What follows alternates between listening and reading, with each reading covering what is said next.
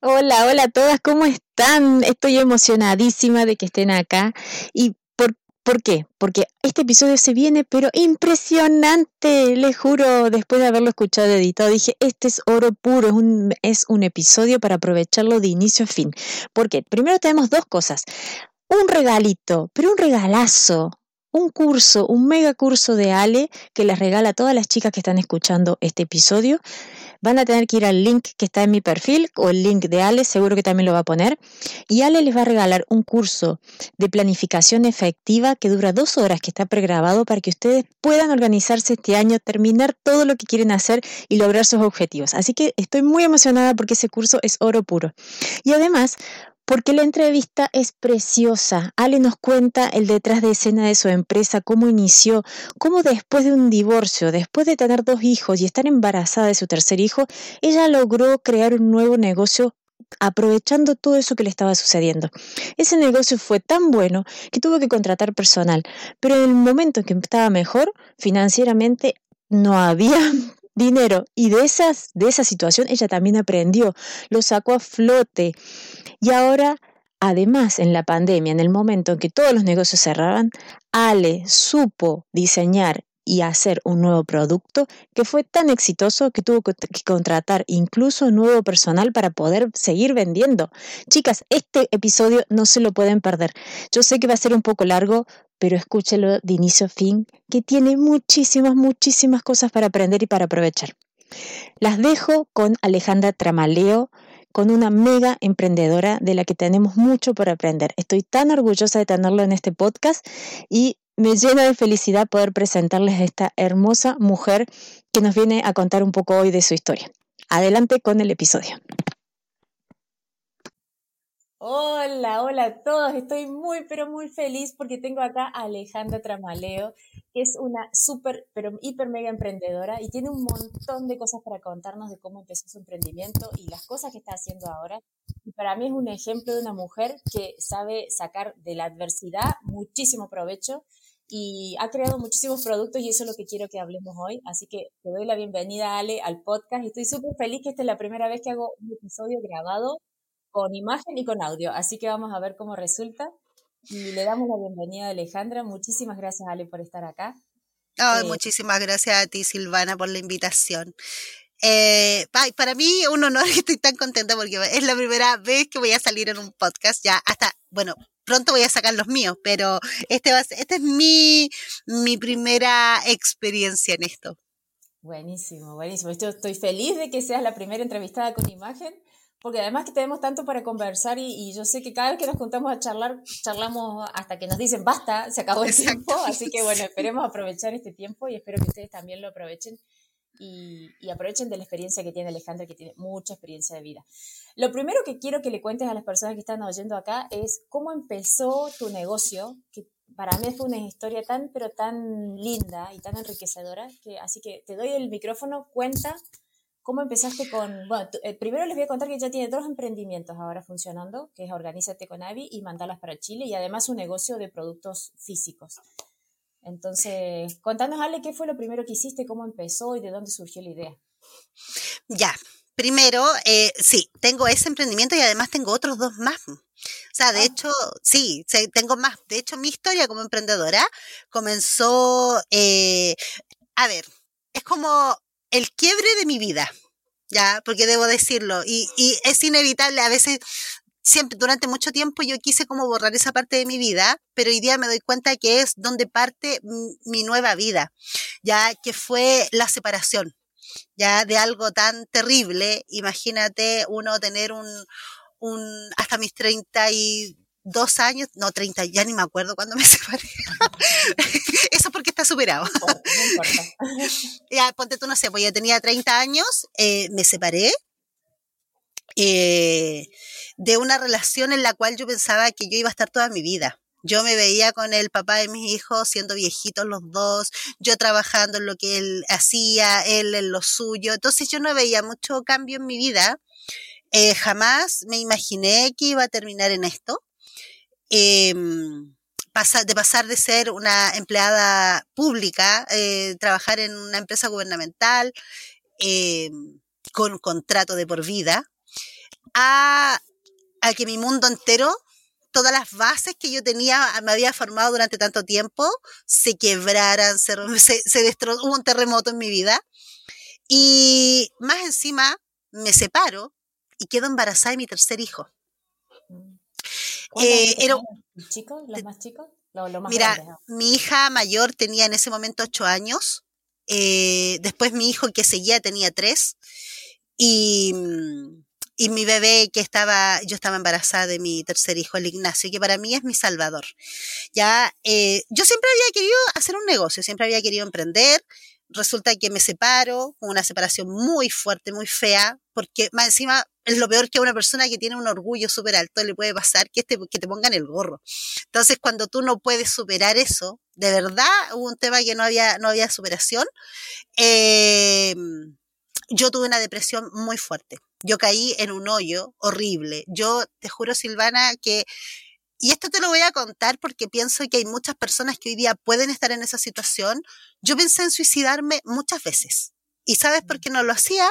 Porque eh, ni siquiera te puedo decir que era porque tenía mis dos hijos, porque mis dos hijos que yo tenía no, no tenían el peso suficiente, porque yo a este hombre lo había idealizado tanto y, y este no es un problema de él, era un problema mío. ¿Cachai? Entonces yo lo idealicé tanto y se me olvidó que todos los seres humanos tenemos nuestra forma de elegir nuestra vida. Y mis hijos no tenían ni siquiera nada, no pesaban nada al lado de él. Qué rico tener esta cámara porque así yo también me puedo ver porque soy muy de muy de comunicación gestual. Eh, y después de eso eh, se me cae el mundo y mm, quedo embarazada y yo no quería tener a mi hijo. Pero fíjate que estando embarazada, tengo que organizar mi primer baby shower, ¿ya? Mm. Tenía 30 años, ¿ya? Trabajaba atendiendo público, como informática, todo eso hacía yo en una, municipalidad. Había estudiado diseño computacional, porque yo siempre fui del área de la informática, soy programadora, y había estudiado diseño computacional cuando tenía 19 años. Y mira qué increíble cómo es la vida, cómo te prepara, cómo tú conectas cosas que nunca pensaste que las ibas a usar. Mm. Estudié diseño computacional y nunca ejercí como diseñadora. Pero resulta que cuando me pasa esto, organizo mi primer baby shower, ya empiezo a buscar de qué se trata esto y sale que las personas teníamos que jugar. Y empiezo a buscar en internet y aparecían muchos juegos. Pero yo decía, estos juegos no tienen palabras chilenas, estos juegos no, no me identifican. ¿Cómo le voy a preguntar a una persona cómo se dice bebé en ruso? O sea, en italiano. O sea, yo dije, no, esto deben, deben vender en las casas de cumpleaños y salgo a buscar a las tiendas de cotillón y lo único que encuentro es cotillón, vasos, manteles, mm, una cosita que decía mi baby shower, cuchara, servilleta, pero para la fiesta en tal no había nada. Y ahí yo dije, fue mi primera, ese esa luz que se prendió y yo dije, oh, no hay nada para baby shower, aquí está la mía. Yo voy a salir a vender juegos para baby shower y siempre lo vi por algo económico. Y comencé mi proyecto estando embarazada. Entonces viví toda la creación de mis primeros productos embarazada. Y yo no me acordaba mucho de lo que había estudiado, pero sabía que tenía la esencia. Y fue retomar videos en YouTube, aprender a usar y saber que el freehand con el que yo había aprendido a diseñar ya no se usaba, que ahora estaba Illustrator, pero la parte vectorial, la esencia yo la tenía y diseñé mis primeros juegos, que fueron seis juegos. Un baby balbuceo, una papilla de letra, eh, cómo será el bebé, la dedicatoria al bebé, la dedicatoria a la mamá. Y con mi hija teníamos una pizarra y mi hija también es muy creativa y ella me ayudaba y creamos, hicimos una lista de palabras, todo lo nacionalizamos y cuando mi hijo nació, yo te digo, este proyecto estaba en mi mente, comencé a trabajar en los archivos, empecé a buscar dónde los podía imprimir, de, y siempre tuve en mi mente que yo iba a venderle a las casas de cumpleaños. Nunca pensé en venderle directamente a la embarazada. Cuento corto, nace mi hijo. Cuando mi hijo nace, hasta antes de que él naciera, esto era algo netamente comercial. y yo decía, yo voy a vender porque yo necesito plata, porque encima se para, mis gastos se redujeron, yo seguía con, con, con pensando que, que, él me tenía que mantener, porque así somos las personas, así pensamos las personas que somos mantenidas por los hombres, porque aunque yo trabajara, igual dos sueldos, tú lo sumas como dos sueldos. ¿Y qué pasa cuando se te va un sueldo y te empiezan a dar una pensión? Una pensión. y después de esto, eh, yo decía, necesito más plata, ¿cachai? Y ahí comencé, eh, cuando nace el Ignacio, yo te digo, ese día que él nacía, fue por cesárea, yo tomé mi bolso y me fui como quien me iba a hacer un mero trámite. Así como, por fin me van a sacar esta guagua, eh, pucha, qué lata, ya. Pero no le tomé el peso, o sea, maternidad, amor de mater, amor de mamá, yo digo que había muy poquito. O había, pero dentro de mi rabia y dentro de mi depresión no era capaz de conectar con él. Cuando nace el Ignacio, yo lo veo a los ojos y fue un flechazo al corazón yo te digo, yo no sé cuánto tiempo yo me arrodillaba con mi hijo en brazo pidiéndole perdón por todo lo que lo había hecho pasar. Y ahí en adelante dije, esto no va a ser para, mmm, no va a ser para eh, juntar plata. Yo esto quiero que mi experiencia de vida, que los baby shower de los niños de ahora en adelante se celebren como la bienvenida del bebé donde le vamos a dar la bienvenida, donde la mamá va, va, porque podemos hacer cambios durante el embarazo. Yo creo que hay muchas mamás que a lo mejor cuando saben que están embarazadas, sus emociones siempre son para arriba, para abajo, no sabemos si estar asustadas, estar felices, y la mayoría yo creo que se termina asustando. Así que ahí creé eh, Avi con cariño para tu bebé. Avi tiene el nombre de mis tres hijos, de la almendra, el Benjamín y el Ignacio, y ahí nace Grupo Avi. De ahí para adelante comienza mi gran carrera de emprendedora. Renuncié a mi, em, a mi municipalidad eh, y empecé de a poquitito. Y tuve que empezar y me costó mucho porque yo no conocía el rubro, no conocía a las personas. Llegué con un producto nuevo que nadie en Chile lo conocía y tuve que comenzar educando, explicándole a las personas. Los primeros meses fueron de pérdida total. Si yo tenía que sacar plata de mi sueldo para pagarle a mi vendedora. Pero con los meses, ¿sabes tú? Había una voz dentro de mí que comenzó a decirme, sigue, sigue, todo va a estar bien. Y todo el mundo me decía, pero Alejandra, es que tú no estás vendiendo cuando yo les contaba que tenía que sacar plata de mi sueldo, así como que colocaban una cara y me decían así como, es que vais por, vais por un camino que no corresponde. Y yo seguía mi voz interior que me decía, todo va a estar bien, todo va a estar bien. Y te juro que eso me calmaba y eso me animaba a seguir adelante porque te digo, ahí en ese día que nació el Ignacio, esta empresa nació el corazón de la empresa también. Qué divino, Ale, qué historia, qué, qué, fantástico. Me, me, me, emociona de nuevo escuchar la historia como aquella vez que la escuché. Mm. Y... Bueno, Ale, y esas fueron las primeras ventas que tuviste. ¿Y cómo hiciste las primeras ventas? ¿Cómo, cómo fue el proceso? ¿Salías tú? Porque dijiste que había una vendedora también. Sí, eh, mira, yo la verdad es que te debo decir que yo le tuve mucho miedo a las ventas durante tanto tiempo y por eso yo le pagaba una, a otra persona. Yo quería transmitir esto, pero piensa que mi cliente final era un cliente intermediario, no era la mamita embarazada. Entonces yo sabía que si yo tenía una mamá embarazada enfrente de mí, yo iba a poder convencerla, pero así de rápido, porque cuando tú hablas de de lo que vas a sentir en una fiesta donde tú eh, le vas a colocar el corazón, vas a llegar a, a, que, a, tus invitados jueguen, a que se sientan como niños. Eh, de verdad, la gente engancha muy rápido, pero cuando tenías que llegar al mayorista, que lo único que le interesa es que le bajes el precio, que si el producto se va a vender o no se va a vender, o sea, es una frialdad ahí súper fuerte. Eh, comencé haciendo yo las primeras visitas y como que enganchaba al cliente y después seguía a mi vendedora. Eh, pero así todo, eh, fue súper difícil el tema de la venta, porque mm, ahí hay muchos temas que uno como emprendedora tiene que trabajar en uno. Primero es creerse el cuento. Es no que uno tiende como a regalar las cosas. Pero cuando te das cuenta que tienes un producto que de verdad da valor a una fiesta, y que es indispensable porque sin juegos el baby shower pierde la esencia de lo que es un baby shower pero cuando tú no te crees el cuento, más encima, imagínate, después de haberme separado, que me pusieron el gorro con otra persona, entonces mi autoestima estaba destruida, no, había otra cosa. Eh, y me costó eh, volver a, a reencantarme con, eh, o sea, no reencantarme, sino que yo estaba encantada con mi producto, sino que darle el valor a que los demás comenzaran a valorizar. Ahí hay un trabajo interno también conmigo, yo comencé a tomar terapia, eh, comencé a, mm, a, trabajar mi autoestima, a, a darme cuenta que esa vida que yo tenía ya no había forma, en mi caso, de reconstruirla, eh, porque no, no, no, no, no, no lo veía viable. Siento que también la relación a lo mejor no venía bien desde antes, entonces como que empecé a mirar desde otra perspectiva mi vida y hacerme cargo de mí. Ya decir, ¿sabes qué? Por donde yo pensaba que iba a ser mi vida, no es.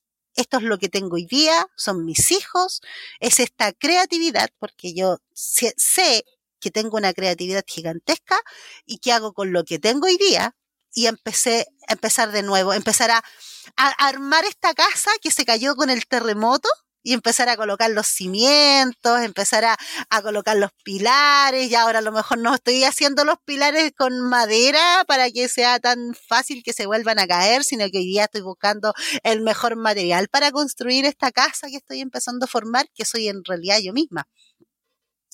Eh, y el tema de la venta fue siempre por mayor. Ya empecé eh, con una vendedora, después comenzó otro vendedor, ya después empecé con los juegos, después aquí invitaciones, bomboneras, bandas y empecé. Además, Silvana, me tuve que transformar en animadora de Baby Shower, porque esta idea yo la tenía en mi cabeza, pero yo después decía, ¿y, si a la gente no le, no le, no engancha con esto y a lo mejor yo estoy puro tonteando? Y me hice un Facebook, que en la fecha solamente existían los Facebook, y comencé a regalar animaciones para Baby Shower. Y cuando empecé a ir a los Baby Shower, me empecé a dar cuenta que la gente sí enganchaba, que sí les gustaba. Pero que había que ir mejorando el producto, colocarle instrucciones, y, y, ahí fui mejorando, y además la gente me empezó a pedir otras cosas, y que yo las podía diseñar. Terminamos haciendo marcos selfie, terminamos ahora ya no solamente con el baby shower, porque empezamos a darnos cuenta que había muchos productos que eran súper significativos. Por ejemplo, nosotros hoy día vendemos un producto que se llama el marco de huellas. Y ese marco de huellas que tú lo usas en el baby shower, que cada invitado te deja su huella, te deja su nombre y un mensajito, es que después tú ni te imaginas lo hermoso que queda y se usa para matrimonio, baby shower, bautizo, cumpleaños, graduaciones. Entonces empezamos con la línea de marcos selfie, también lo extendimos, pero siempre fue la venta por mayor. ¿Ya? ¿Qué problemas me encontré al vender por mayor? Bueno, una que eh, a pesar de que yo sacaba mis costos y que la ganancia mía no era mala, igual yo vendía el producto barato, ¿ya?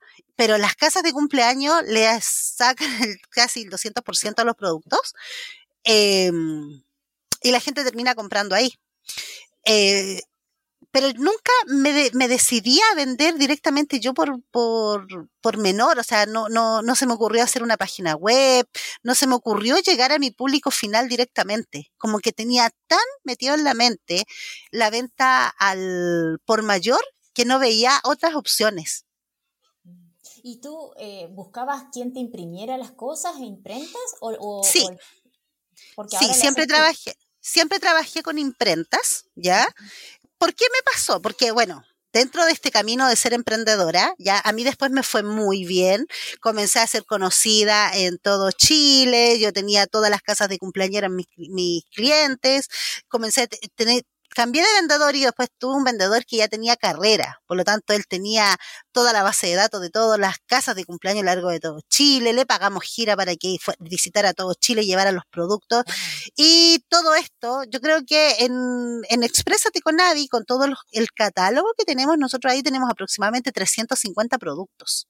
Ya, entre invitaciones, bomboneras, recuerdos que hacemos, marcos, selfie, los marcos de huella, eh, las bandas, ¿cachai? Hacemos un montón de niños de Chile han nacido con ese baby shower. Exactamente, y no sabes cuántas dedicatorias, cuántas dedicatorias se han hecho.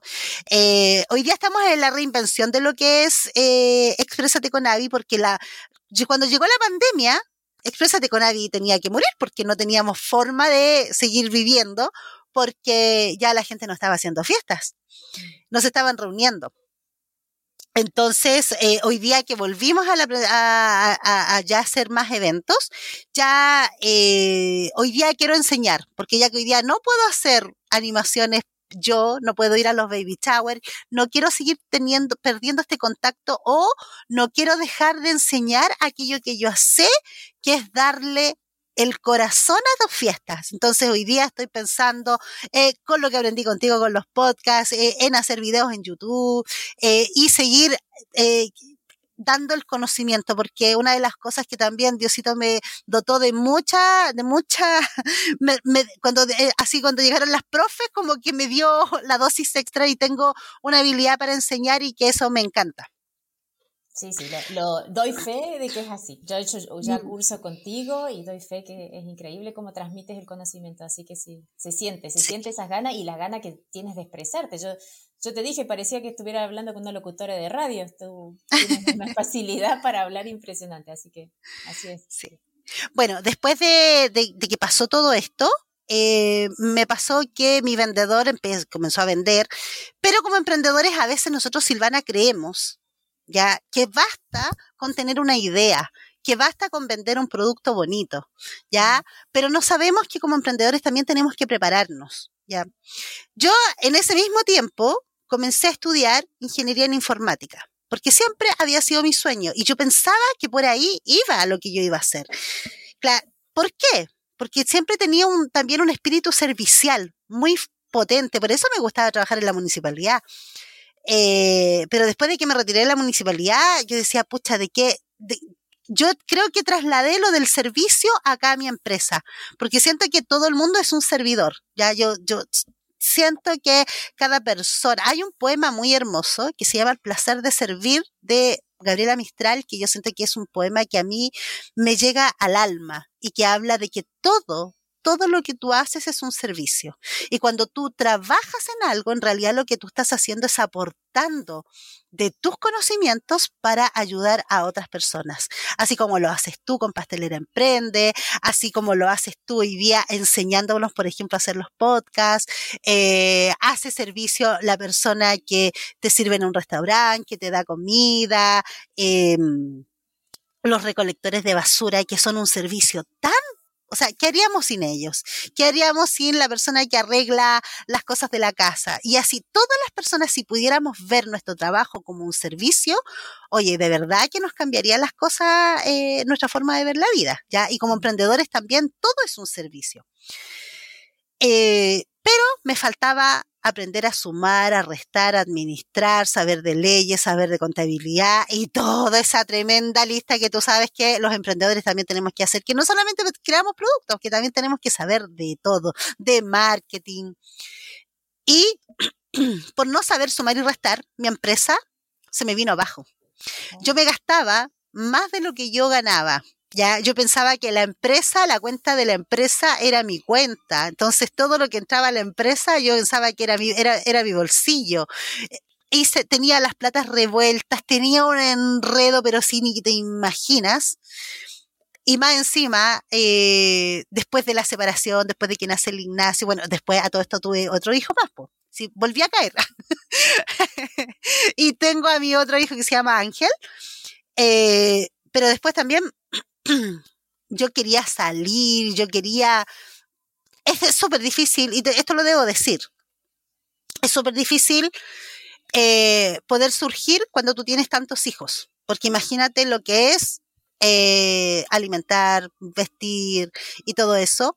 y Claro, y criar el espacio, el tiempo, eh, tú tienes que, saber, tenés que hacer todo con ellos. Entonces, más encima cuando lo quieres pasar bien y quieres carretear porque te das cuenta de que perdiste mucha parte de tu juventud porque fuiste mamá muy joven. Entonces se me juntó todo y yo quería pasarlo bien, quería ser mamá, quería tener mi empresa, pero empecé a gastar más plata. Y eso, que es lo que hizo, provocó un hoyo financiero gigantesco en mi vida. Eh, me puse a estudiar ingeniería en informática. Después de tres años me di cuenta que mi vida no iba por ahí. Lo dejé. Y sí, me dediqué a estudiar y me formé como terapeuta en regresiones. Ya. Que eso es una cosa así como súper, ay, no tiene nada que ver. A mí las regresiones me ayudaron muchísimo pude ver el origen y me di cuenta que todo mi problema de la depresión no tenía que ver con el papá de mis hijos, que en realidad era el reflejo de lo que tenía, que había muchas penas escondidas de niña, eh, era todo mi mamá y mi papá, eh, que no son los papás de hoy día, que en realidad eran los papás que yo tuve antes, que con sus errores que cometieron me afectaron y que uno cuando es adulto tiene que aprender a, a responsabilizarse y hacerse cargo de uno, que pareciera que una de las cosas que tenemos que llegar a hacer esta vida eh, y cuando aprendí todo esto con las regresiones, yo quedé fascinada y me formé como terapeuta en regresiones. Entonces después como yo quería, tenía este espíritu tan solidario, puse una consulta y me fui a hacer regresiones y dejé mi empresa aquí porque dije ya tengo vendedor, tengo administradora, tengo una persona encargada de producción, listo, ustedes sigan trabajando solo y dejé esto tirado cuando empiezo a ver que empiezan deudas, deudas, deudas, deudas, servicio de impuestos internos, cotizaciones, que no alcanzábamos a pagar. Y yo decía, pero ¿por qué no nos alcanza la plata si vendemos tanto? ¿Cachai? Y ahí tuve que aprender. Me pegué un porrazo gigantesco. Dejé de querer ayudar al mundo porque en realidad dije, bueno, me las lloré todas. Dije, o es mi empresa o me dedico a hacer terapias, ¿qué hago? Y digo, no, en realidad este, esto es lo que yo, esto es lo que yo me quiero dedicar tuve que trabajar aquí en mi empresa, vivir de la pensión alimenticia por muchos meses. Muchos meses yo no tenía prácticamente sueldo, em, pero no, no, no me quedé. Y, me, tuve que reestructurar todo, empecé a trabajar con alumnas en práctica, ¿cachai? Que nunca lo había pensado. Y ahí tuve un asesoramiento de la Escuela de Negocios, de la Escuela de Economía de la Universidad de Chile, me gané un proyecto y me asesoraron en temas de costo cuando los chicos de la, los alumnos de la U vinieron para acá y empezaron a ver todo lo que yo hacía, me decían que yo gastaba mucha plata en imprenta y que tenía que invertir mucho para sacar la producción que yo me demoraba cuatro meses a cinco meses en venderla. Cuando no había plata, no había dinero acá para poder invertir, yo no tenía cómo mandar a hacer mis cosas. Entonces ellos me dijeron así como, sería muy bueno que usted lograra imprimir solamente lo que va a vender durante el mes. Y yo le decía, pero es que eso no lo puedo hacer porque la imprenta me, tengo que imprimir menos de mil, o sea, tengo que imprimir de mil unidades para arriba para que me convenga. ¿Cachai? Pero me dejaron me dije, no sé cómo se resuelve esto, porque ellos no eran del, del área de, de, la imprenta. No sé cómo se resuelve, me dijo, pero sería ideal que usted pudiera hacer eso. Y sabes tú que Diosito de verdad me debe querer mucho. Me coloca siempre a las personas que yo necesito enfrente.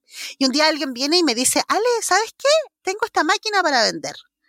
Y era una máquina que era, que yo podía imprimir y comencé a sacar mi producción exacta y ya no tenía que tener y comencé a vender ahí tuve que ampliar mi catálogo porque yo estaba muy cerrada vendiendo solamente baby shower baby shower y después me di cuenta que en realidad yo sabía diseñar y que mis diseños podían traspasar otras cosas. Y después de eso imagínate yo dije tengo que sacar productos para a lo mejor otras fiestas porque yo puedo diseñar otros productos entonces, ya bueno, después de diseñar todos esos productos, también me di cuenta que una de las cosas que yo no sabía y que no tenía conocimiento era de planificación.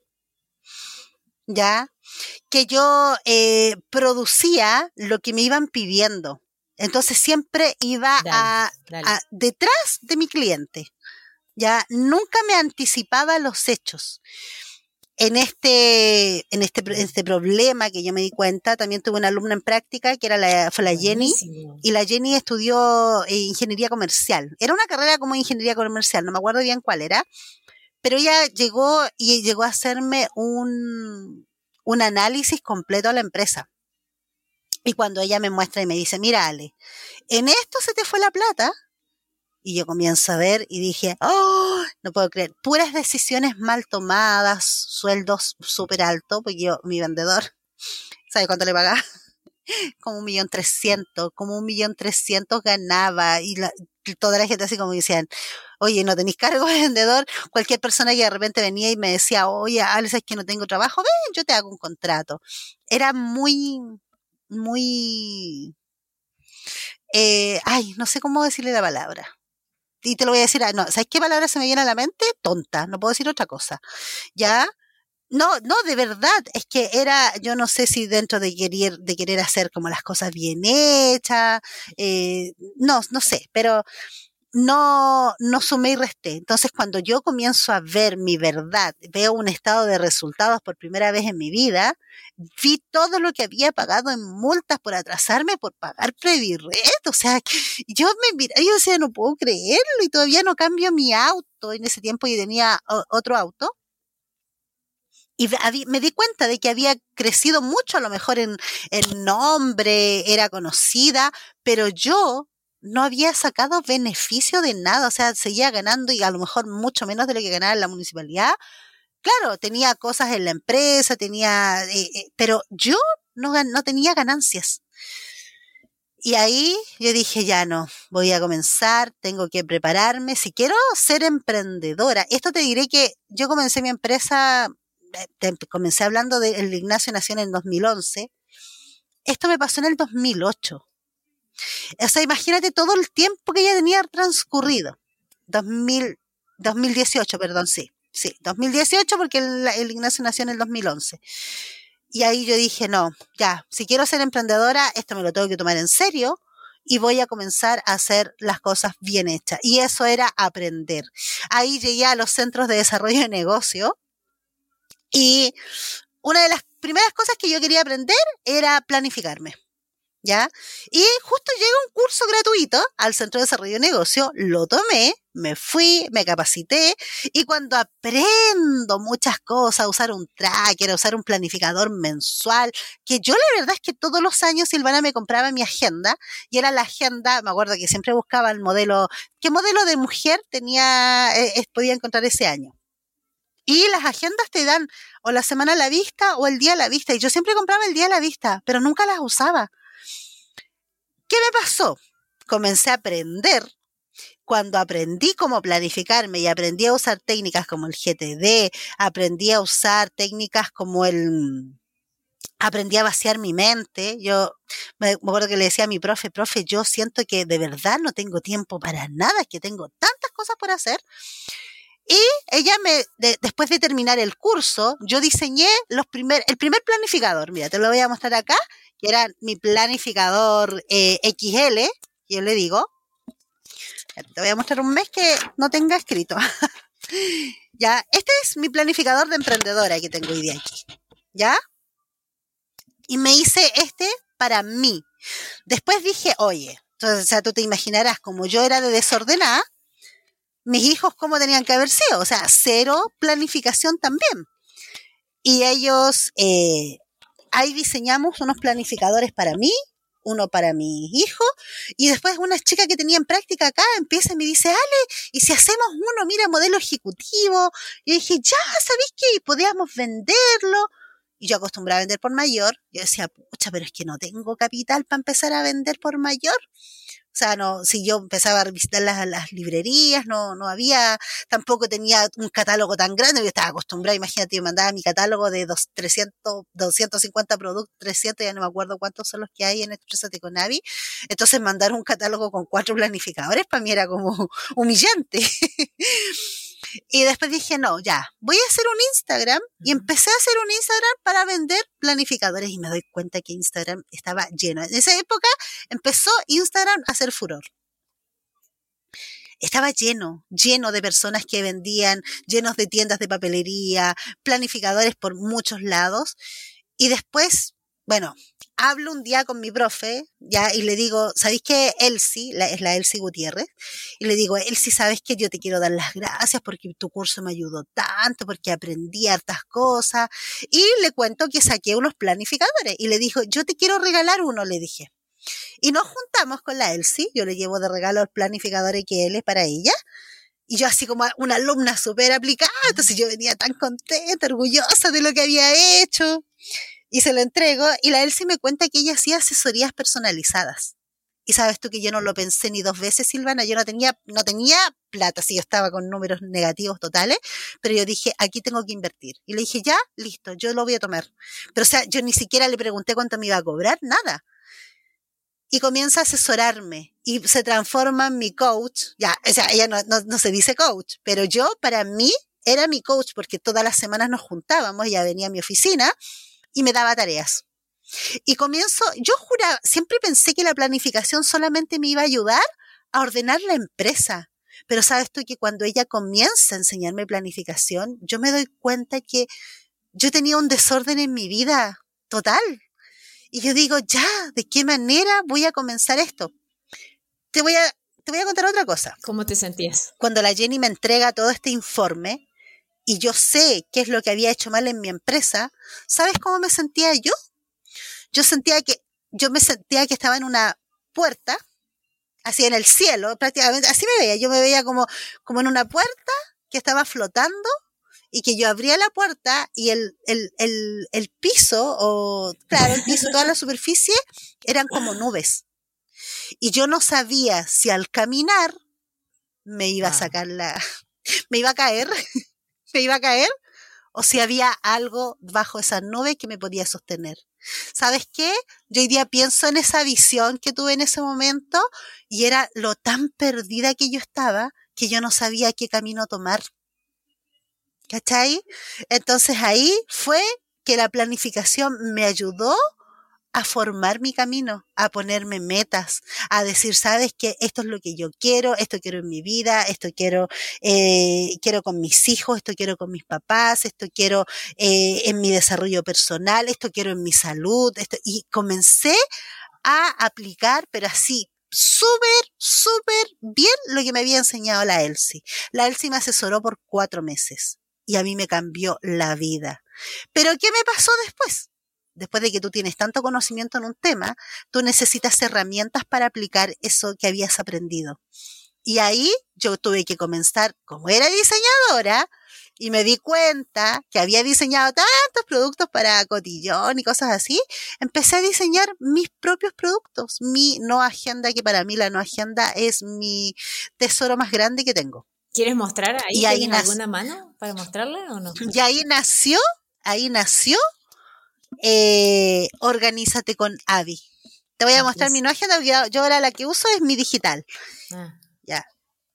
A mí de las otras no. Mientras la muestras te, te, digo esto. A mí lo que me parece impresionante es que uno piensa siempre que el emprendimiento cuando ya llegue a tener buenas ventas, cuando tengas muchos productos, cuando el emprendimiento esté funcionando, listo, ya está. Ahí se terminó todo, ya soy feliz, eh, entra dinero, está todo fantástico. Y te das cuenta de que hay muchísimo más por detrás, por trabajar, por aprender, por resolver y que muchas veces eso si se hace antes de llegar a ese punto, justamente es mejor.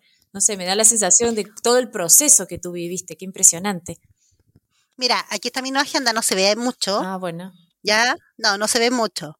Ya, pero ahora la digitalicé, ya por un tema de, de espacio, porque Después de planificarme, de aprender a planificarme, me di cuenta que ya Silvana no era que tenía mi cabeza o que tenía, ya no tenía tiempo. Cuando tú aprendes a planificarte, te vas dando cuenta que tú te puedes hacer el horario, que tú puedes vaciar tu mente. A mí el tema de vaciar la mente es clave, ya para tener que enfocarme. Durante años pensé que tenía déficit atencional y nunca tuve déficit atencional. Lo que tenía era que tenía tantas cosas en la cabeza que no las bajaba para darle vida. Y cuando comencé con esto, es que aquí cosas mágicas comenzaron a pasar. Por ejemplo, de comenzar a vender productos que yo pensaba que solamente los podía vender por mayor, ahora encontré la forma de llegar con mis productos a mi cliente final. Comencé a poner anuncios de estos productos de Organízate con Avi en Mercado Libre y empecé a vender por Mercado Libre. Es que tú ni te imaginas lo que, todo lo que nosotros vendemos por Mercado Libre. Ya hoy día, Grupo Avi, o sea, Organízate con Avi ya es otra cosa mucho más avanzada. Eh, me di cuenta Después también que yo vendía los productos y la gente me etiquetaba en sus planificadores cuando comenzaban el mes y yo los miraba y hay un, hay un día clave que yo tomé la decisión y dije, la gente no sabe organizarse, no sabe planificarse. Mi, yo tengo mi hermana, que mi hermana, yo sagrado le tengo que regalar a todas eh, planificadores para Navidad y me lo piden porque es su herramienta.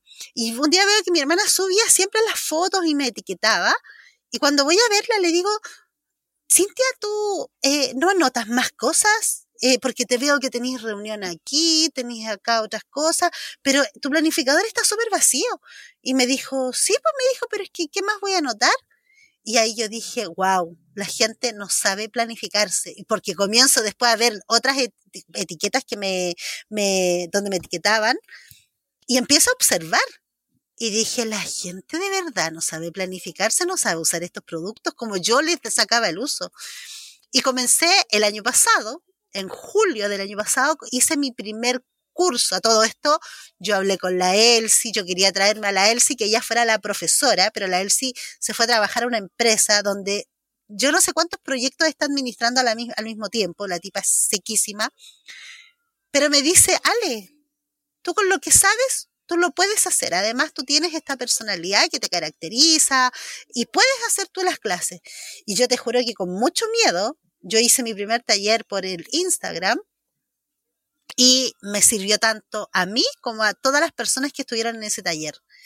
Porque cuando empecé a analizarme en la rueda de la vida, me di cuenta que eh, en la parte personal había algo que me faltaba.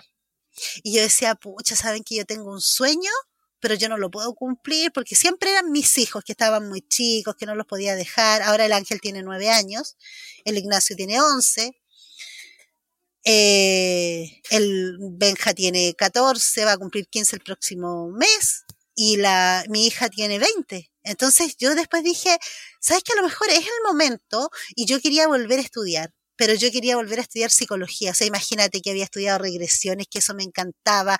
El tema de organízate con Navi es enseñarle a la gente a tomar las riendas de su vida. Y yo dije, psicología es mi carrera. Y sabes tú que eh, cuando lo vi, y me hice un autoanálisis, eh, lo decidí y mismo, la misma semana me inscribí en un preuniversitario y hoy día te cuento que estoy estudiando en la universidad la carrera de psicología. Es impresionante, Ale. Sí, es impresionante. Bueno, justamente la organización como ha hecho en ti, tener tiempo para hacer todas estas cosas, seguir administrando todas las empresas, dar cursos online, dar cursos en, tu, en tus redes y además ahora estar estudiando y con tus cuatro hijos. Sí sola. Sí. Es, impresionante. Y sola, de verdad que, eh, porque yo sé que hay muchas personas que tienen el apoyo de sus papás. Mira, yo tuve la suerte, la dicha de tener dos mamás. Mi mamá, que fue la que me crió y que siempre me ayudó, eh, falleció en febrero de este año. Entonces, el año pasado, la verdad es que pude hacer todo, pude estar con ella, pude cuidarla en sus últimos meses de vida. Ella fue mi mamá que me crió desde los ocho meses. Eh, y ella fue mi mamá siempre que eh, era incondicional conmigo y estaba siempre al lado mío. Tengo mi otra mamá, que mi mamá que me dio la vida, mi mamá Margarita, que yo también la adoro, la amo. Yo creo que después de sanar mi relación con ella, mi vida cambió por completo. Pero mi mamá se fue a vivir al sur con mi papá. Así que mis hermanas todas trabajan, no tengo a alguien así como decir, hoy voy a salir y tengo a alguien que me ayude, que me va, nada, nada. O sea, yo soy sola con los chiquillos, eh, aquí en la empresa tengo gente que trabaja conmigo, las chiquillas tenemos un equipo de trabajo, trabajamos, Silvana, de las 9 de la mañana hasta las 3 de la tarde. Ya. Y eso sí es impresionante. Y cuenta cómo hiciste para llegar a, poder organizar el trabajo de, de esa bueno, Primero, eh, no fue algo planificado, fue algo por un tema, una estrategia económica. Porque como yo no tenía ah, plata para pagar mucho el sueldo muy alto, mi contadora del momento me dio la idea de contratarlas por eh, 30 horas semanales, por lo tanto podía pagar menos y pedirles a las chicas que trabajaran eh, por menos horas. Pero ¿sabes qué? Me pasó algo increíble. Yo antes tenía el horario de las 9 de la mañana hasta las 6 de la tarde y, la, y toda la producción que se hacía en el día Hoy día yo te puedo decir que nosotros producimos mucho más en seis horas que lo que se hacía en ocho horas. La, el horario de colación te corta de una manera, o sea, que eso, que, tengas una hora de colación, después de la tarde, ¿sabes qué? Era como que yo creo que el nivel de producción se reducía un 30%, ¿sí? porque nadie quería volver a trabajar después del almuerzo. Hoy día no pasa eso, aquí todas almorzamos, Bueno, cuando yo traigo almuerzo. Pero las chiquillas, ellas cuando les da hambre, ellas se levantan y cada una administra su tiempo, la verdad. Eh, hemos estado eh, planificando, yo te, a mí me encantaría llegar a una planificación de tener por lo menos seis meses organizados y planificados. Yo digo, todavía no lo he podido lograr, pero ya, por ejemplo, las tareas recurrentes ya están organizadas, ya están planificadas. Tuve que comenzar a hacer mapas conceptuales con el paso a paso de todo lo que hacíamos y qué era recurrente y lo recurrente se organizaba, se planificaba al tiro. Em, y hemos podido tener eh, eh, tiempo para hacer muchas cosas en el día. Antes me pasaba que yo me dedicaba a una tarea durante todo el día. Hoy día mi día está parcializado porque trabajo de la... Bueno, yo comienzo mi, labor, mi, mi, mi horario de trabajo a las 8 de la mañana hasta las 3 de la tarde, pero parcializo. Y digo, ya, en este rato voy a hacer esto, en este otro voy a hacer esto otro. Esto, entonces puedo ir avanzando con todo poquitito y como sé que es una hora, por ejemplo, que le tengo que dedicar a algo, saco el máximo de provecho en esa hora. Fantástico. Eh, te juro que cada cosa que cuentas para mí es un gran aprendizaje, porque así igual como tú, nosotros, la mayoría de las chicas que usan este podcast son pasteleras, pero la misma forma de organizar un emprendimiento como lo haces tú, la misma forma se puede organizar un negocio que es manual, que es de actividades que uno tiene que hacer repetitivas, que tiene que organizar los tiempos. Yo varias veces yo he contado que una misma actividad se puede hacer en una hora, en dos o en tres, si uno está mirando la tele, si uno se distrae, si uno ve YouTube o si tienes full concentración y tienes todo organizado para trabajar, es, es justamente así. Acotas los tiempos y acotas y te das, te, presionas también para cumplir objetivos, que eso también es súper valioso y que te hace sentir súper bien lograr eso. Sí. sí. oye, mira, pasa que tú eres eh, pastelera y, bueno, yo creo que ella, nuestra historia yo siempre la cuento porque ah, para mí de verdad es algo mágico y, cada vez que yo necesito hacer algo, Diosito me pone, parece que las personas precisas y así con esa voluntad como la que tienes tú, Silvana, enfrente. Yo estoy rodeada de gente así. Eh, y debo decirlo que el día, nosotros somos parte de un grupo de, éramos parte de un grupo de WhatsApp que ya no existe. Y cuando la Silvana manda su podcast, yo no escuchaba podcast, te debo de, yo era primera vez que entraba a Spotify, yo tenía mi lista de reproducciones y yo no salía de eso. Pero cuando, cuando tú mandaste tu podcast, yo comencé a escucharte, yo no soy pastelera, y digo, la cocina no es mi fuerte para nada, pero a mí me encanta todo lo que tú enseñas porque siento que es lo habitual que vive cualquier emprendimiento. Cuando tú hablabas, por ejemplo, de esta torta, estas tortas estandarizadas, vender esta torta que no sea tan personalizada, pero tenerla como para venta eh, más rápida, yo hago exactamente lo mismo con mis productos. Por ejemplo, yo vendo marcos selfie personalizados para matrimonio, pero tengo una línea de marcos selfie estándar que ya deben ir por lo menos unos 150 diseños. Ya, em, y todo lo estandarizo. Porque si yo lo estandarizo, yo trabajo en el diseño una sola vez y después de que yo dejo mi diseño listo, lo paso a producción y de ahí se imprime y se saca todas las veces. Entonces yo siento que todo lo que tú enseñas de verdad es, eh, son cosas que están muy de la mano. Bueno, muchísimas gracias, sí. Y ahora aprovecho que dijiste que sacaste un o que sacas un producto y que lo estandarizas. ¿Cómo haces? Porque yo es impresionante las veces que hemos hablado, siempre descubro que tienes cosas nuevas y productos nuevos. ¿Cómo haces para hacer el proceso de diseñar un, nuevo producto? Si tuvieras que diseñar un nuevo producto ahora, ah. ¿cómo, ¿cómo empieza un nuevo producto? Mira, Ahora estoy trabajando, eh, siempre todos los productos han nacido bajo mi propia necesidad, como te conté, los juegos para Baby Shower, después hice los planificadores para mí. Eh, yo creo que una de las cosas que han ayudado mucho es la empatía, ¿ya? Porque yo me pongo en el lugar de la otra persona. Ahora, en el proyecto que yo me voy a abordar, también tiene que ser un proyecto que yo pueda sacar el beneficio y que después yo pueda seguirlo trabajando en mi empresa, ¿ya? Porque puedo tener mucho, mucho de, de, entregar valor, enseñar a las personas, pero también esto es una empresa y la empresa tiene que seguir funcionando. Ya eso yo lo tengo ahora muy claro. Pero, por ejemplo, me han llamado empresas de repente o personas que saben lo que yo hago y me dicen, oye, ¿sabes que Yo quiero que me, tú me podrías hacer este producto que yo lo necesito que diga esto, esto, esto, ya, pero me lo dejas por mayor eh, porque soy una emprendedora y necesito 10 unidades. A mí diseñar algo para 10 unidades, yo les doy mi valor y se van porque de verdad mi tiempo por hora de diseño es lo que más vale en esta empresa, porque acá y esta es otra de las cosas que me costó mucho entender, Silvana. Yo te decía, eh, no, es que la empresa es el equipo, la empresa es, eh, es todo. Esta empresa, la, el corazón de esta empresa soy yo. Si yo no estoy, si yo no estoy, esta empresa va a poder seguir funcionando el día de mañana. Esta empresa ya tiene productos, ya se sabe todo el proceso de fabricación, a lo mejor la esencia de crear nuevos productos va a estar, pero la que hace el marketing, la que hace las ventas, la que está ahí, la cara visible, esa persona soy yo, ¿cachai? Y cuando yo comienzo a diseñar un producto, yo comienzo desde cero. Ya, yo tomo un cuaderno. Eh, oye, no tengo nada acá. Me gustaría mostrarte cómo fue el proceso de la no agenda. La no agenda, donde tú y yo comencé. O sea, ya, yo necesito que esto tenga un planificador mensual. Entonces dibujé a mano. Me hice un bullet journal en un cuaderno y me dibujaba mi mes, le colocaba la fecha y todo. Después yo decía, ya, a ver, pero tengo que un espacio para vaciar mi mente. Ya, listo, aquí voy a dejar estas dos hojas donde yo solamente voy a anotar todo lo que tengo que hacer y después a eso le voy, dando, le voy dando fecha y después lo voy a ir anotando en la semana a la vista. Ah, pero sabes que yo también quiero planificar mi mes. Ah, ya, ¿cómo gráfica. Yo en la, en la planificación del mes quiero que tenga los hábitos que voy a tener. Entonces, a ver, ¿cuántos hábitos? Ya, cuando yo aprendí el tema de los hábitos con la Elsie, me acuerdo que la Elsie me decía, Alejandra, por favor, no vayas a hacer una lista tan grande porque me conocía.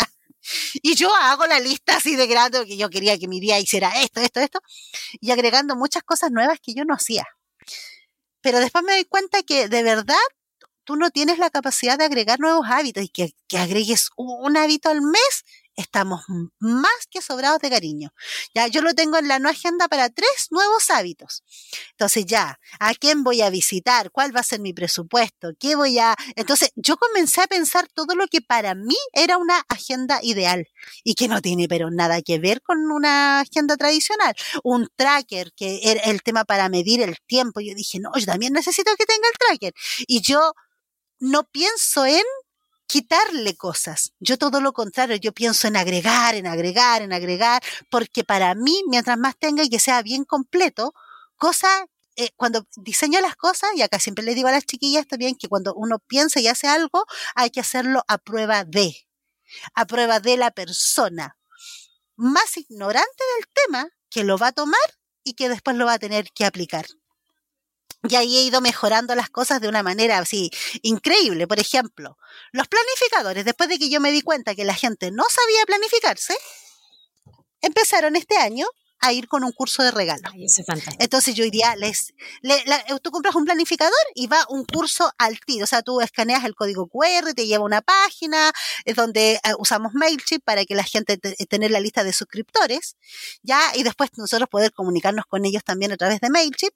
Y ahí eh, la persona va a nuestra página web donde está subida la grabación del curso que dura dos horas y media y tú puedes ver el curso tranquilamente.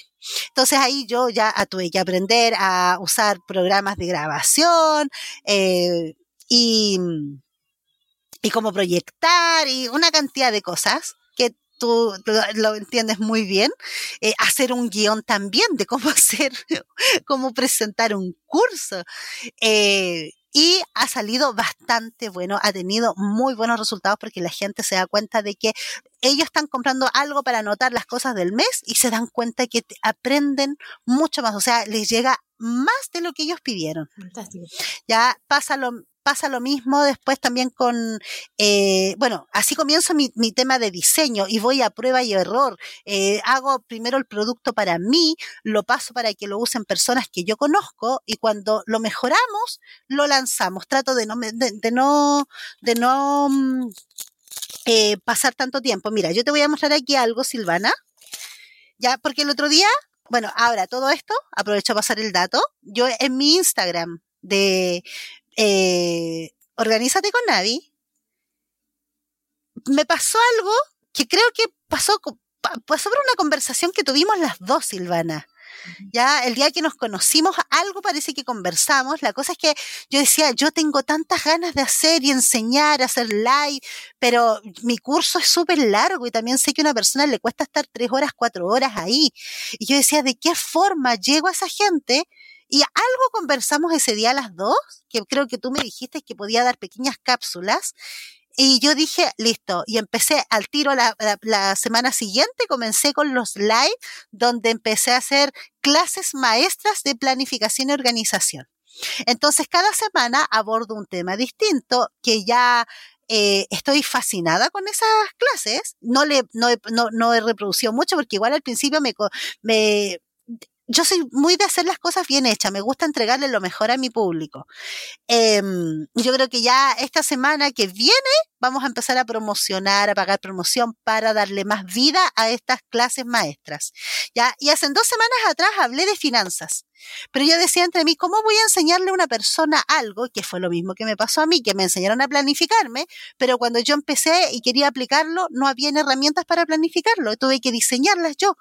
Yo hice una clase de finanzas enseñándole a las personas cómo anotar todos los gastos, hacer su flujo de caja mensual, cómo hacer presupuesto. Y eh, mientras estaba preparando ese live, salió este producto que ahora, pues ya le, mira, este es el prototipo, esta es la, portada, dice mis finanzas. Y aquí en mis finanzas, acá tengo el, el, prototipo, comienza con esto. Mira, dice, el dinero no compra la felicidad, pero ayuda a aliviar el estrés. Y acá está todo un prototipo completo para anotar los gastos, hacer tus gastos eh, eh, financieros del año, eh, anotar todas tus deudas y que puedas hacer un plan de deudas, un plan de ahorro, anotar un presupuesto pero súper completo que de repente hay cosas que se nos van y que tú no las tomas en consideración. llevar los gastos diarios, hacer un resumen mensual, hacer un, un un estado de resultado final y esto obviamente que va a ir con un curso de capacitación completo para que la persona pueda ordenar sus finanzas. Es increíble, Ale. Es increíble y yo ojalá que las personas que están escuchando esto se pongan en la piel de cómo un producto, porque la Ale no solo aprende algo nuevo, sino que después lo aplica y lo aplica al tiro, lo aplica enseguida, lo pone en la práctica, lo, lleva a la vida. Es decir, y eso es tan importante porque cuántas veces nosotros hacemos cursos, capacitaciones, pagamos o leemos un libro o, aprendemos algo y después queda ahí eh, durmiendo y no, y no lo aprovechamos. Yo creo que esa habilidad que tienes tú de llevar a la vida, lo que aprendes es maravilloso. Y por eso también has crecido como has crecido, porque no te quedas pensando solo las cosas, las, las haces. Y si no sale bien, lo, le haces una iteración. Y si no, lo vuelves a pensar y lo vuelves a diseñar. Y eso es el crecimiento, justamente. Es, es tan valioso, tan valioso. Bueno, ahora que ya estamos como llegando a la hora de grabación, quería que nos contaras un poco de mandalas para Chile, que es algo tan fantástico, yo creo que es oh. tan sanador para la gente. Después vas a dar todas tus redes sociales donde te pueden encontrar, que creo que mucha gente va a estar interesada en seguirte y, buscarte. Pero mandalas para Chile es algo completamente distinto. Y bueno, también tiene parte de cosas impresas que también vendes impresas. Sí, mandalas para Chile, la verdad es que ha sido el regalo que Dios me dio. Ay, es que te lo, te lo hablo de mandalas para Chile a mí. Eh, se me eriza la piel. Así. Lo que pasa es que fue algo tan mágico. Y yo creo que hay personas que nacemos con dones. Todos tenemos dones, ¿ya? Por ejemplo, yo tengo el don de la creatividad, yo tengo el don de la enseñanza, el don de la empatía. Y, y también siento que si Diosito me puso tantas adversidades, no adversidades, sino que cosas que tenía que aprender en la vida, yo siento que yo no, como dice, hay un autor que dice, no te mueras con la música dentro de ti. Yo no puedo morirme con la música dentro de mí, yo la tengo que cantar. Eh, y mi historia de haberme separado, de haberme dado cuenta de que eh, el tema no había sido el papá de mis hijos, sino que eran dolores que yo tenía desde pequeña, que no me había dado cuenta, que nunca los había tratado, que eh, comencé trabajando con terapia psicológica, eh, pero la psicología me ayudó a estabilizarme en algún momento, pero llegaban momentos en los que yo volvía a decaer. Y, y de estar tan bien, a estar tan mal, a estar aquí, estar acá, era cansador y era tan penca volver a estar abajo, Silvana. Eh, y yo necesitaba, yo decía, yo necesito sanarme, yo necesito sacar, quiero buscar el origen. Me acuerdo que hace años atrás leí un libro de Brian Weiss, Muchas vidas, muchos maestros, y hablaba de las regresiones. Ya yo te conté que me formé como terapeuta en regresiones. Era como, eh, yo siento que el formarme como terapeuta fue como el anillo que me calzó perfecto ya el conocimiento entró de una manera increíble. Y cuando yo hago regresiones, bueno, las hacía, hoy día no las hago, cuando yo hacía regresiones, yo estaba con un paciente y a mí era una conexión tan mágica que tenía que yo le, me venían preguntas, así que yo le tenía que hacer que yo no sé de dónde venían. Ya, no sé si entiendes, hay algo, esa, una, esa divinidad que como que uno eh, es un don, no es una cosa que yo sea siempre así súper, espiritual, nada, soy persona tal y como el mundo, me equivoco, eh, también lo embarro como mamá, pero algo me pasa cuando yo comienzo eh, a estar con un paciente. Y imagínate hacer una regresión a una persona, era una hora, dos horas que yo estaba con un paciente y ayudaba a una sola persona. Cuando tuve que dejar las regresiones, eh, yo me acuerdo que en mi conversación con Dios yo le dije, Diosito, yo voy a volver a mi empresa, pero en algún momento ayúdame a que pueda retomar todo esto. Y cuando comienza la pandemia, ya, mi empresa yo tenía que cerrarla porque yo vendía productos de cotillón y ya nos estaban haciendo fiestas. Y pasó que en... Yo hace unos meses antes había diseñado unos mandalas, ¿ya? Y yo había hecho estos mandalas porque yo sabía que los mandalas te podían ayudar a la creatividad. Yo nunca los había pintado, eh, te ayudan a la creatividad, que te ayudan a la concentración, que te ayudaban a mantenerte enfocado, ¿cachai? Que eran como, como herramientas eh, psicológicas que podías meditar pintando, pero ¿quién sabe meditar? Pues yo me acuerdo que yo durante tanto tiempo yo quería irme prácticamente al Himalaya para meditar y dejar mi mente en blanco. Pero imagínate con todo esto, si trataba de colocar la mente en blanco y venía organízate con Abby, venía, acuérdate que tenés que hacer esto, acuérdate que tenés que hacer esto otro. Entonces mi mente me hablaba, me hablaba cada rato. Después, cuando ya logro organizarme y aplicar el método GTD, ya mi mente estaba más tranquila. Ya, pero cuando yo después comenzaba a, a tratar de escucharme, yo dependía siempre de una terapeuta o alguien que yo le pagara para que me hiciera una regresión a mí. Cuando yo tenía estos bajones, yo al tiro partía y buscaba la solución para buscar, porque no quería sentirme mal. Eh, comienza la pandemia y yo, ya teniendo que cerrar la empresa porque no había otra cosa más que hacer, dije, pucha, yo tengo tanto tiempo, si me voy a, y si me tengo que ir a cuarentena, porque más encima justo pasa en un caso de un alumno que, tenía en práctica acá, que llega un día y me dice, jefa, parece que estoy con COVID. Y si yo estuve hablando con usted, hablé con la María Isabel, hablé con la Yesenia, pasé el baño, estamos todos con COVID. Y yo digo, pucha la Era en ese tiempo cuando recién el COVID estaba comenzando, entonces tú decías COVID y eras casi el que tenía lepra que te aislaban por completo. Yo dije, ya me voy para la casa, pero si me voy, o sea, ya, si hay que cerrar este negocio, lo cerraremos. Yo no me voy a morir de hambre, algo iré a hacer. Ya tenía pensado mi negocio para vender verduras. Así, ya tenía la idea lista. Pero dije, si me voy a mi casa, yo me quiero dedicar a, quiero pintar mandalas. O sea, si voy a tener este tiempo, quiero pintar mandalas. Y en cuatro días diseñé mi libro para pintar 90 mandalas. Ya. Eh, diseñé mi libro y cuando me llama el Antonio y me dice, no, no tengo COVID, listo, volvimos todas a trabajar el día lunes y yo había comprado un papel para hacer mi libro de mandalas hace alto tiempo atrás y ahí está, ya. Ya, bueno, ¿y, ¿y qué me pasó? Que el Antonio llega y me dice, jefa, no tengo COVID. Entonces volvimos y era volver a la oficina y ver qué íbamos a hacer. Y sabes tú que saco y le digo a las chiquillas, chiquillas, vamos a dejar de hacer todo porque traje el libro para pintar mandalas y lo vamos a hacer, lo vamos a hacer como yo lo quería, como yo lo había pensado, porque cada vez que me había comprado libros para pintar mandalas Silvana, me encontraba con unas hojas que eran tremendamente delgadas, que estaban impresos los mandalas por dos lados y con este corchete al medio, que la verdad es que te dificultaba todo el tema para pintar.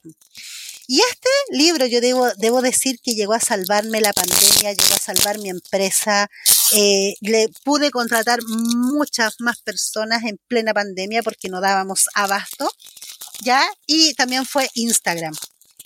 La gente como estaba encerrada, estaba todo el mundo desesperado y nosotros comenzamos a vender este libro para pintar 90 mandalas. ¿Ya? ¿Qué es un libro? Anillado primero, con anillo de acero grueso, que es una tapa dura, ¿ya?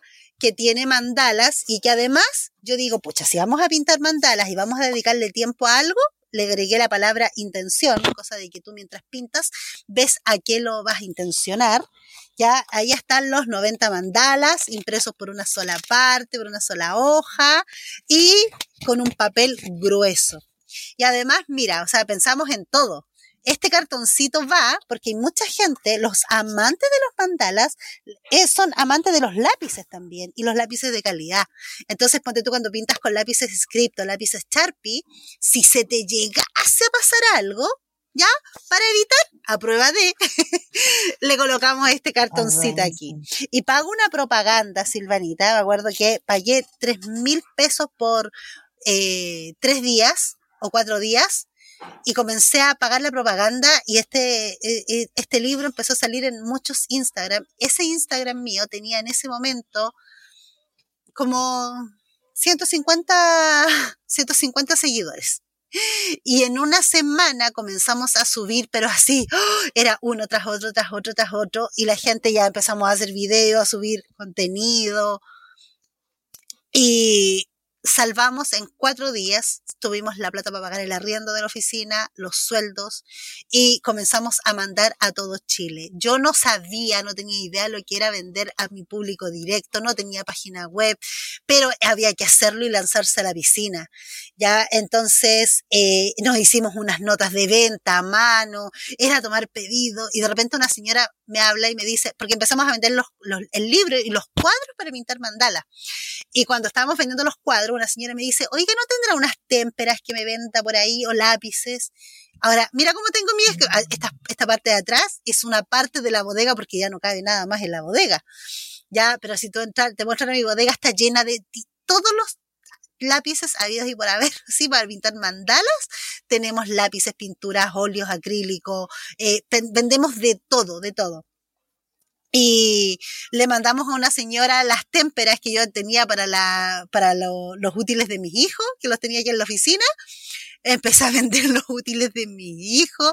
Fue una locura. Y sabes tú que tuve que contratar personal en 15 días porque ya no dábamos más. Tuve una persona directamente atendiendo las ventas del Instagram, que fue el Esteban, porque era demasiado y había que estar a cada rato la gente más encima. Ahí me di cuenta de que empezar a aplicar y a vender de otra manera. Yo tengo súper claro que si yo hablo una cuenta, a mí me gusta que me respondan lo más rápido posible y que sean súper claros con la información. Tuve que aprender a sacar fotos, tuve que aprender a crear mi propuesta de valor, ver de qué manera íbamos a responder. ¿Me entiendes? Hay una, una parte que siempre le digo a la gente que vende por Instagram, tú no, tú cuando te preguntan algo, tú también tienes que terminar con una pregunta, así le tiras la pelota a la persona.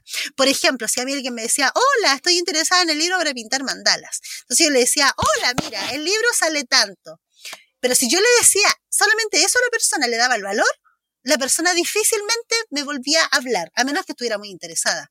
Pero cuando yo le decía, ¿a qué comuna necesitas el envío? Así, dejabas la puerta abierta y la persona decía, ah, lo necesito a tal lado. Mira, el envío te sale tanto.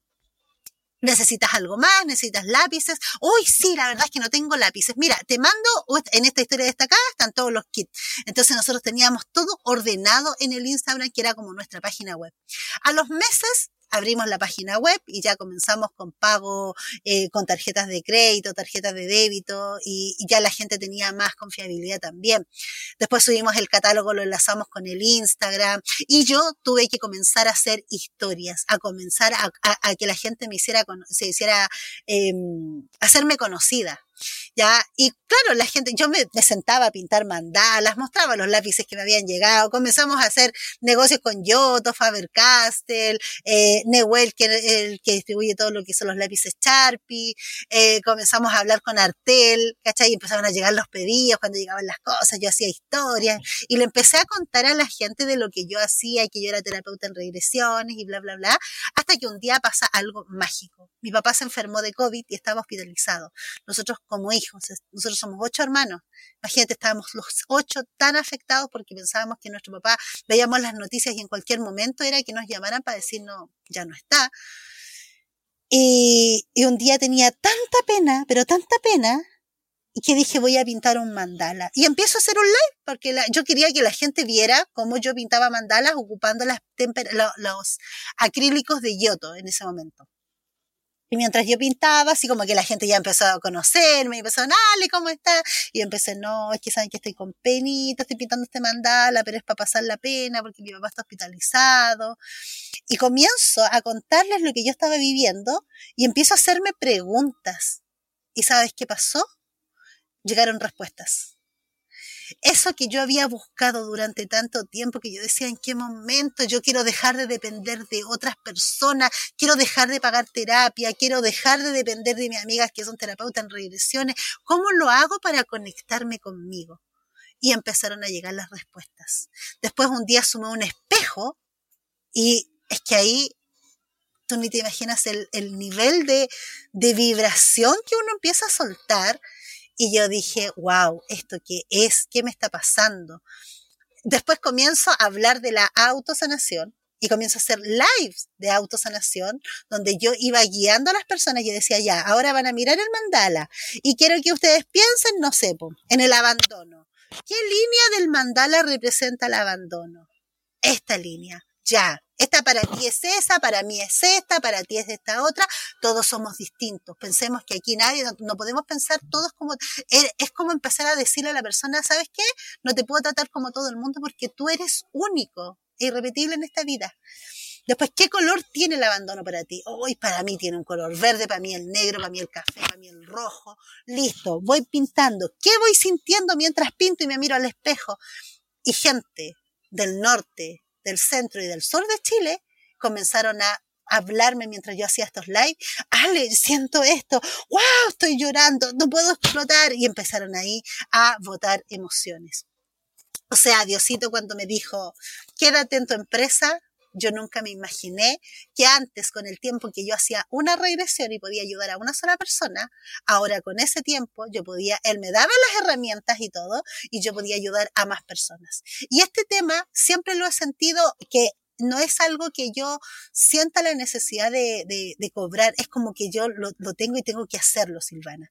Hoy día te cuento que ya la gente no tiene dos horas, tres horas para conectarse a mis lives, ni yo tengo las tres horas para pintar mandala, pero eh, hace unos, días atrás comencé con el tema de decir, yo necesito pintar, porque cuando yo pinto de verdad que me desprendo de cosas que tengo dentro de mí.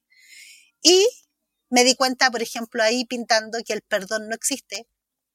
Ya que de repente uno, todas las personas eh, te hablan, coach, eh, personas espirituales. Ya yo hoy día no sigo a nadie no sigo a nadie. Yo después de tener muchos gurús, de decir, oye, es que este dijo este, este dijo esto otro, esto dijo esto, hoy día sabes que yo no sigo a nadie. Y la mejor persona con la sabiduría o donde yo encuentro respuestas es en mí misma. Porque esa respuesta es la precisa para mí. Ya no ando citando lo que dijo tal persona, lo que dijo esta otra persona. Me encanta la gente que hace estas cosas de manera voluntaria y no las hace cobrando, porque también sé que hoy día la salud emocional es un tema comercial demasiado fuerte. Hoy día yo tengo compañeros que, hacían, que hacen regresiones que sus sesiones las cobran a 50 mil pesos la hora. ¿Me entiendes? Entonces, de alguna manera, claro, te puedo ayudar, pero yo siempre tuve ese tema que yo no podía cobrar por esto. Sentía que no, no, hay algo dentro de mi corazón que me dice que no lo puedo hacer. Ya, pero tampoco tengo el tiempo como para hacerlo más recurrentemente, menos ahora que me puse a estudiar en la, universidad. Entonces, hoy día, ¿qué estoy haciendo? Mi compromiso es seguir entregando estas guías, esta, estas cosas que, que, me pasan cuando pinto mandalas y hago eh, live todas las mañanas en, en Mandalas para Chile oficial de 15 minutos. Entonces pintamos 15 minutos mandala, yo me ayudo a mí, los ayudo a ustedes y a quien quiera estar acá para esta. Empezamos, ponte tú, eh, con 15 minutos de limpieza energética. Un día limpiamos eh, una parte de nuestro cuerpo, otro día, ayer, ponte tú, hoy día pintamos todo lo que era el sistema respiratorio, ayer limpiamos todo lo que eran los oídos, y esto de las preguntas que tú te tienes que hacer como que a mí me nacen de la nada te digo que de verdad es algo que yo no sé cómo pasa. no es una cosa que yo ande siempre así como que sea siempre espiritual. Durante años busqué la espiritualidad y pensé que la espiritualidad tenía que ver con vestirse de blanco, con escuchar música zen, con escuchar eh, y hablar de la paz mundial y todo eso. Hoy ya sabes que me doy cuenta que mi espiritualidad tiene que ver con escucharme a mí misma, escuchar mis emociones, conectarme con mis yoes de tantos años atrás, de esa yo que a lo mejor estuvo en la guatita de la mamá y que sintió rabia, que sintió pena. Eh, ayer, ah, limpiando los oídos en 15 minutos, me di cuenta de que algo había que yo no quería escuchar y que estaba algo así reprimiendo sus oídos y que cuando voy a hablarle y, y me conecto con esa Alejandra chiquitita que era la que estaba ahí sin querer escuchar, la logro escucharla, hago que suelte eso y la voy a abrazar. Entonces aprendí a amarme a mí misma, ya no busco en otra persona, por ejemplo, antes yo durante años eh, le culpaba a mi ex y le decía, oye, págame la terapia.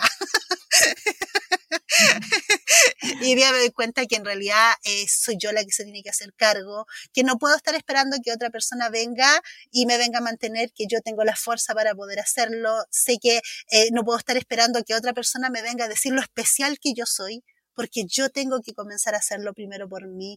No tengo que esperar a otra persona que me venga a decir, oye, yo te amo, tú eres el amor de mi vida y yo no sé qué haría si a ti te pasara algo. O sea, no. Eso que yo espero que alguien me lo diga, yo me lo digo a mí misma pintando mandalas con un espejo y ni sabes a qué partes de mi alma llego que están tan dañadas y yo digo, si yo tengo tanto daño con todo lo que he vivido, que no ha sido nada en comparación con otras personas, o sea, esto hay que ayudarlo, hay que enseñarlo y tengo eh, eso, que es mi parte social, que hoy día la estoy haciendo. Si alguien me quiere comprar los mandalas o no para hacer autosanación, da lo mismo, porque lo pueden hacer incluso, y les digo, con un mandala que lo impriman desde internet.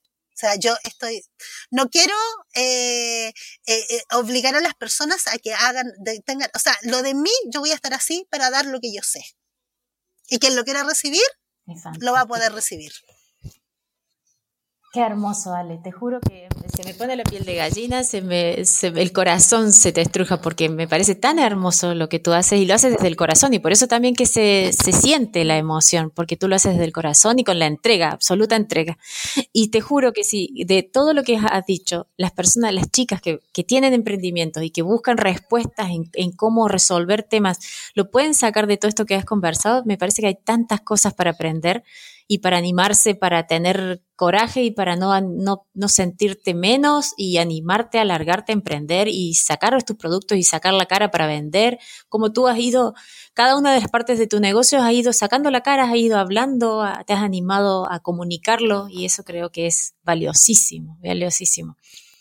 Bueno, yo creo que ya lo que has contado es impresionante. No sé si hay algo más que quieras contar. Hay alguna de las cosas que íbamos a hablar también era si ahora la situación que se viene en un momento muy crítico para Chile, un crítico económicamente. A mí varias chicas me, me hablan en este momento y me dicen, no se está vendiendo nada, los productos aumentan muchísimo, hay que buscar alternativas. Yo creo que lo que tú hiciste con Mandalas para Chile en una situación que era crítica, que todo el mundo estaba cerrando y lograste reflotar un negocio, yo creo que de ahí también podemos sacar enseñanzas como dentro del mismo rubro uno siempre puede encontrar algo que sirva para que la gente siga comprando los cumpleaños se siguen festejando, los matrimonios se siguen festejando, aunque sea más chico, aunque sea en otro formato, aunque sea de otra forma, pero todos tenemos esos recursos.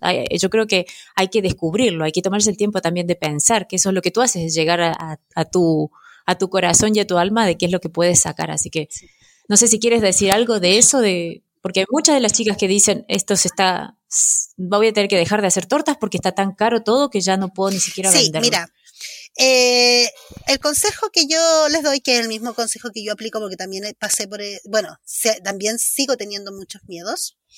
Ya, yo te voy a contar eh, algo que me pasó el otro día, ya, porque cuando el miedo te, te llega, y siempre también yo digo que todo lo que tú ves afuera en realidad es un reflejo de lo que tú tienes adentro y es la oportunidad más grande que tienes para conocerte y crecer y desligarte de todo eso.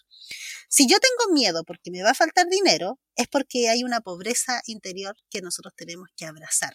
Y yo, tú puedes buscar información en internet y que te va a aparecer programación neurolingüística, ¿no es cierto? Usted tiene que sentarse y pensar en la abundancia, tiene que pensar en que va a lograr las cosas. Yo creo que no va por ahí. Ya, yo solo hice durante años. El secreto, uh, yo vi esa película, no sé cuántas veces me la vi.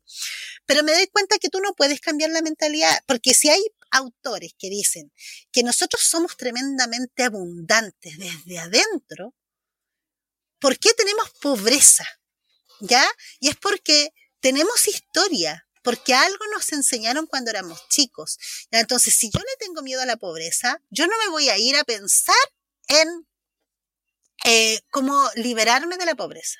Lo que voy a hacer, en el caso de lo que yo hago, no, no, no, no quiero decir que esto es generalizado, esto es lo que yo hago. Si yo tengo miedo a la pobreza, yo me voy a ir a hablar con la pobreza.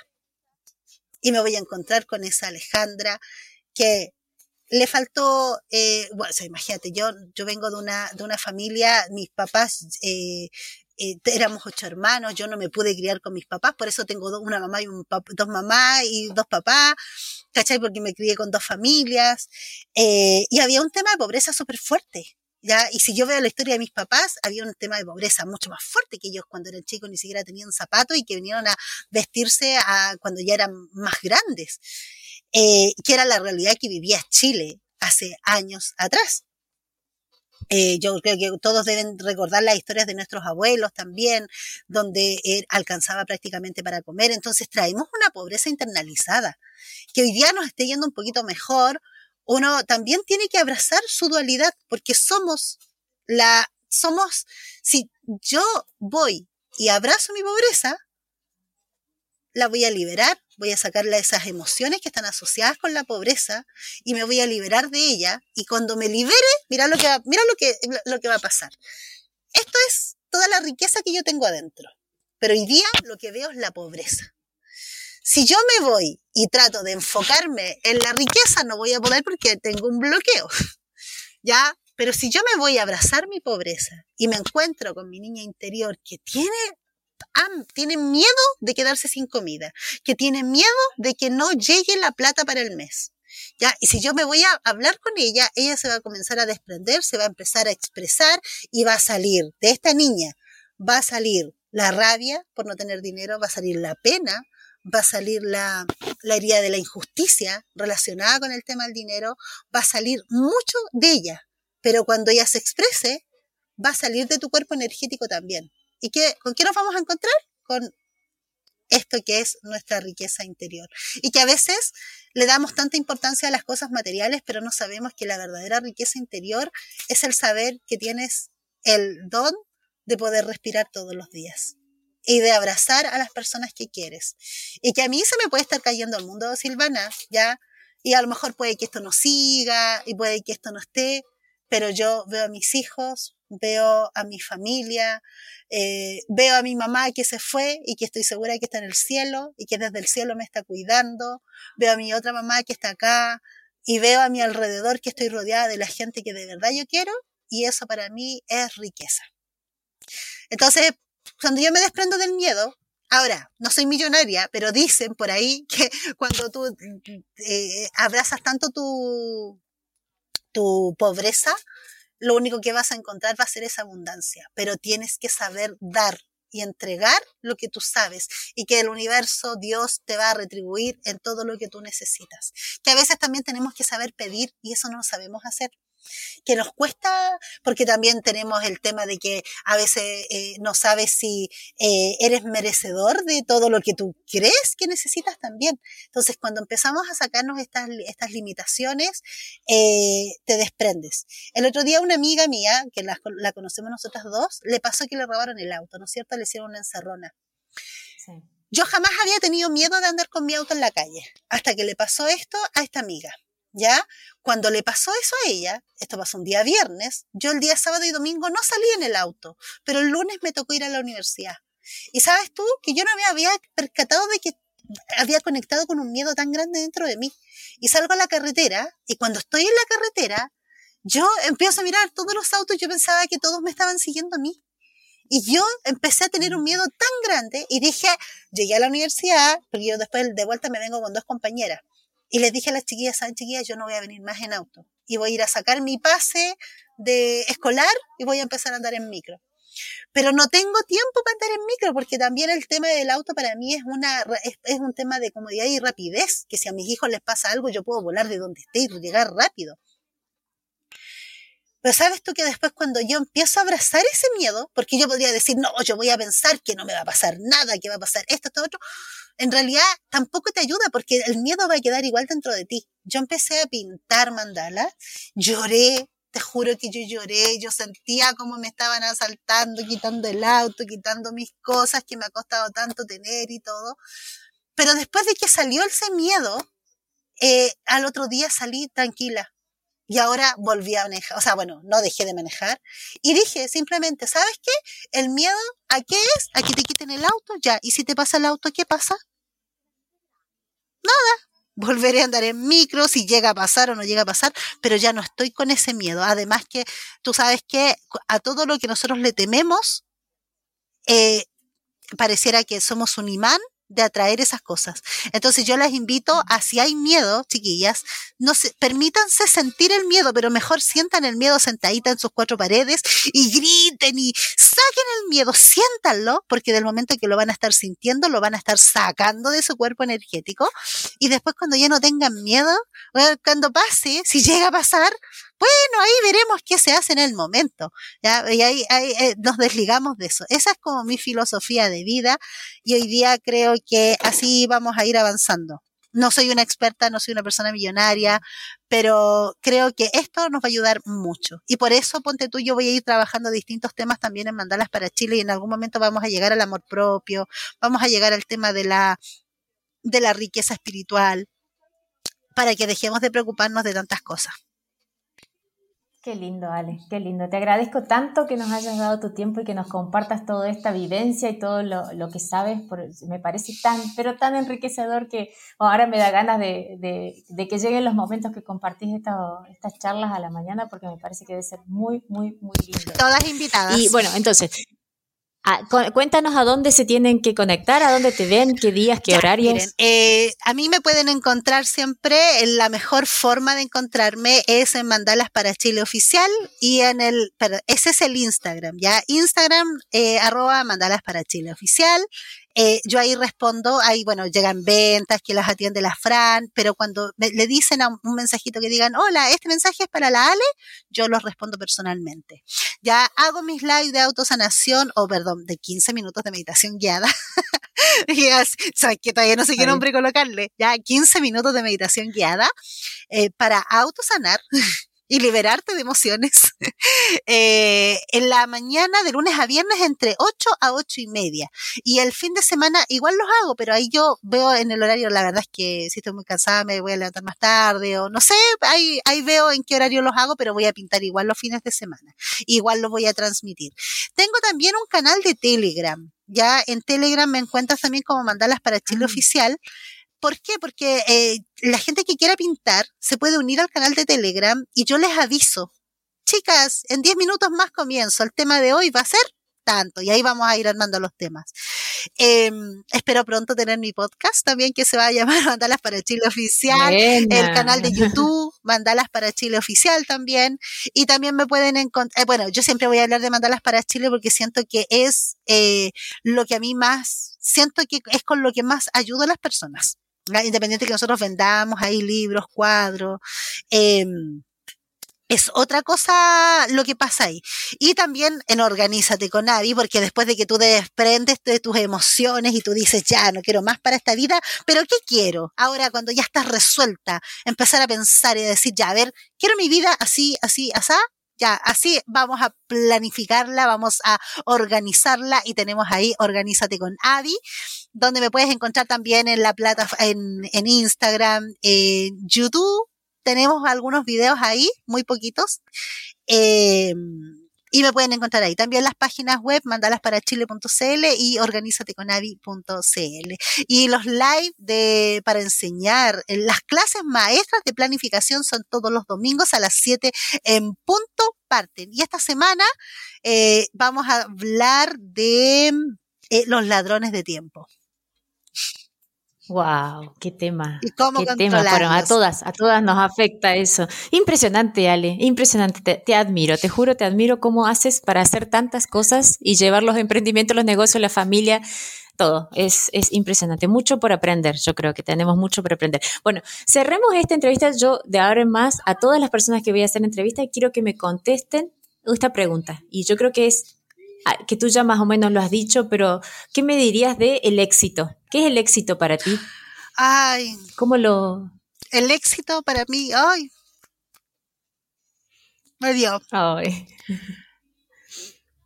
Sabes, Silvana, yo viví una vida tan superficial antes. Era otra mamá. Ya, yo hoy día también entiendo por qué el papá de mi hijo me puso el gorro. Tampoco lo culpo. Eh, para mí el éxito es, yo creo que, a ver, no, no te voy a decir qué es lo que es el éxito, ya, yo te voy a decir de ser una persona que pensó en suicidarse, el éxito es querer vivir, es querer quedarte, es querer hacer lo mejor, lo mejor que está en tus manos. Si tú me pagas con por 100, yo entregarte mil para mí eso es el éxito. Para mí el éxito es saber que una persona la pudiste ayudar, ya en lo que sea, en lo que sea. Si fue con esta charla para que una persona se, haya, se atreva a emprender, yo me quedo feliz. Si fue una persona que entró a mandarlas para Chile y que, eh, eh, escuchó una de mis meditaciones y la ayudó, yo quedo feliz. Ya también el éxito es ver que Dios te hace ser una persona tan feliz con las cosas que vives a diario, con las cosas cotidianas de la vida, que no todo está en comprar, que eh, los momentos son únicos e irrepetibles y que hay que tratar de hacerlo lo mejor posible, que no hay mejor regalo que un abrazo, así ese abrazo que te abraza y te desarma. Oye, que sabes que mira, yo estoy hablando y vienen todas esas personas que yo valorizo en mi vida, eh, mis hijos, mis grandes amigos, eh, mi familia, mis hermanas. Eso es el éxito, es vivir, vivir en plenitud. Qué, qué lindo, Ale, qué lindo. Muchísimas gracias. La verdad que es emocionante y te agradezco muchísimo. Yo creo que lo que yo te puedo agradecer de lo que has conversado, de lo que has contado ahora es poco. Eh, yo también espero que esta charla les sirva a todas las personas que la puedan ver y que lleguen a esas personas y que les llegue al corazón también y que les dé valor para hacer lo que necesitan hacer y también compartir su, su grandeza con las personas que tengan en contacto. Imagínate, si, si, si difundimos eso entre mientras más personas sean, va a ser hermoso. Así que te agradezco tanto el tiempo que le has dado, toda la paciencia que me has tenido, porque ustedes no saben, pero ha habido errores y cosas que han pasado tecnológicas pero le agradezco tanto a Ale todo el tiempo que tiene y que nos dedica y, muchísimas gracias. Ojalá tengamos otras instancias de conversación, tal vez más adelante nos juntamos. Tú sabes que ah, tenemos algo pendiente, vamos a hacer algo las dos juntas, sí o sí, en el tema de marketing. Yo creo que nuestro, nuestro proyecto en conjunto, Silvana, va a ser hacer clases juntas, hacer clases de marketing de alguna manera juntas, porque yo creo que la persona más seca en el tema de marketing que yo conozco, que me rodea, eres tú. Entonces, tus conocimientos junto con los míos, uy, vamos a explotar. bueno, vale. Muchísimas gracias. Te dejo así sigues con todas tus cosas, que tienes millones de cosas para hacer. Te agradezco muchísimo y te agradezco muchísimo que hayas estado Gracias a ti. Te mando un gran, gran abrazo. Muy, muy, muchas gracias. que estés bien. Nos vemos en la próxima. Hasta luego. Chao, chao.